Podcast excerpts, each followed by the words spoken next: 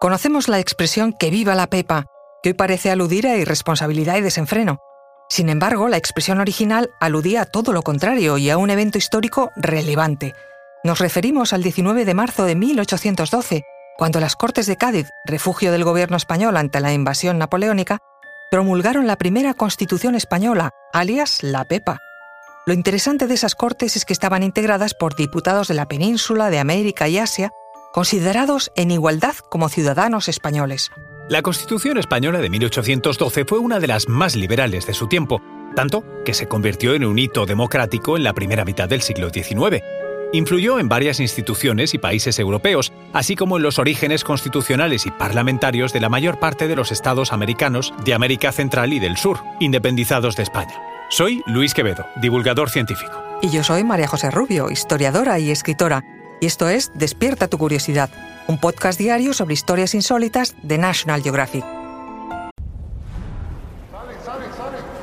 Conoce mejor al equipo que protege nuestras costas.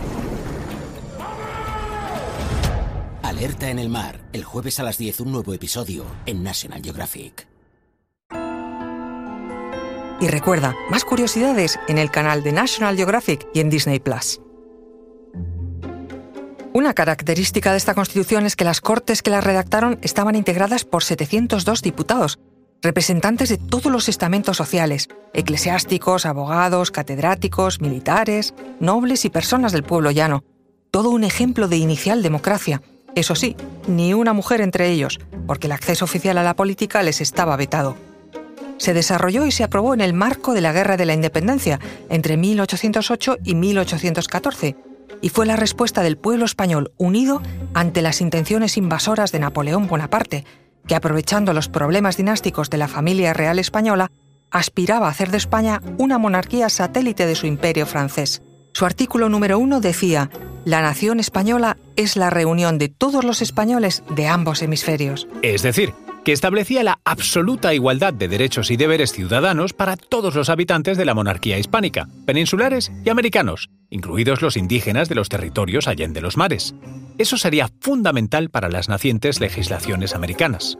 Con igual modernidad, la Constitución de 1812 establecía la soberanía nacional, es decir, el poder en manos del pueblo y no del rey, que veía sus poderes absolutos ahora limitados, bajo una monarquía constitucional con separación de poderes, sufragio universal masculino, libertad de imprenta, libertad de industria, libertad de propiedad y abolición de los señoríos de tradición feudal. La Constitución se abría a nuevas libertades, pero también recogía sentimientos religiosos tradicionales y costumbres sociales contra las que siglos después se seguirían luchando.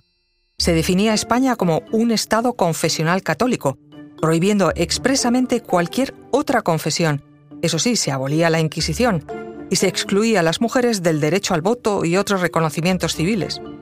Y una curiosidad, en su artículo 6 decía que el amor a la patria era la principal obligación de todos los españoles. Esta constitución era el sueño del derecho a muchas libertades y el derecho a luchar por alcanzarlas. Y en ese contexto de guerra, el pueblo español la acogió con admiración y cariño, como todos sabemos, el 19 de marzo es San José, y por eso la Constitución, en femenino, fue conocida cariñosamente como la Pepa, y el clamor unánime de los liberales fue Viva la Pepa. Pero la alegría duró poco. Apenas dos años. El 4 de mayo de 1814, Fernando VII regresó a España e inició la contrarrevolución fernandina decretó la disolución de las Cortes de Cádiz, que habían velado por su trono, la derogación de la joven Constitución de 1812, la detención de los diputados liberales y el regreso al antiguo modelo absolutista. Ahí es nada. Así es como el significado de Viva la Pepa cambió por completo, convirtiéndose en el que tiene hoy día, porque para Fernando VII y sus seguidores, la Pepa era libre albedrío, libertad de opinión, de elección y decisión, es decir, peligro. A ojos del absolutista Fernando VII, la Constitución de 1812 significaba la pérdida de sus poderes. El texto había recogido en sus artículos la mayor parte de los elementos que constituyen un Estado. La hacienda, la milicia, la justicia, la división territorial en provincias homogéneas, los poderes locales en ayuntamientos, que pasaban a ser nacionales y no reales. Es decir, que las atribuciones del nuevo Estado se enfrentaban directamente a las pretensiones de un rey absoluto. Pero ya no hubo marcha atrás. A pesar de su derogación en 1814, una nueva revolución liberal provocó que en 1820 Fernando VII tuviera que volver a promulgarla, presionado por la voluntad del pueblo. Comenzaba la segunda experiencia liberal de España. Y no sería la última, porque desde entonces todo fueron vaivenes, luchas y traiciones. La democracia no se asentaría en nuestro país hasta la promulgación de la Constitución de 1978, la hoy vigente, en plena transición española en el inicio del reinado de Juan Carlos I. Pero, como escribiera Michael Ende, esta es otra historia y debe ser contada en otra ocasión.